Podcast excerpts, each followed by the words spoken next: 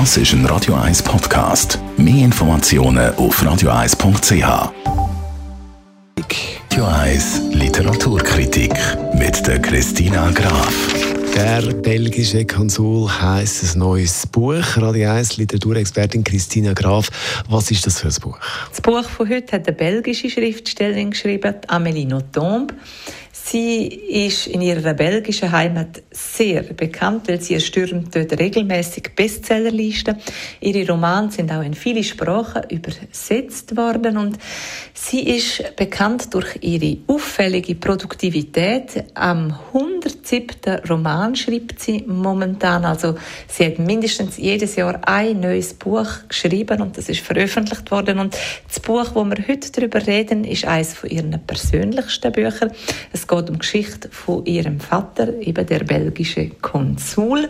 Und sie ist aber nicht nur auffallend produktiv, sondern sie ist auch ähm, bekannt durch ihre extravaganten Hüte, wo sie immer trägt. Und sie hat übrigens 2021 hat sie einen von der sehr renommierten französischen Literaturpreis erhalten. Also in dem Buch geht es um ihren Vater, den belgischen Konsul. Was passiert jetzt da? In dem Roman geht es um den Patrick Nothomb. Der wird als belgischer Konsul in den Kongo geschickt und schon bald einmal, es ist das Jahr 1964, er ist erst gerade 28-jährig und schon bald einmal befindet er sich in äußerst anspruchsvollen Verhandlungen. Er muss nämlich um sein Leben, aber auch um das Leben von Hunderten von Geiseln verhandeln.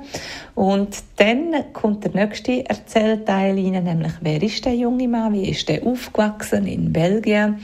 Ähm, und das zeigt ganz ein intimes Familienporträt, aber eben auch eine Gesellschaft ähm, oder eine Geschichte von einer Welt im Wandel.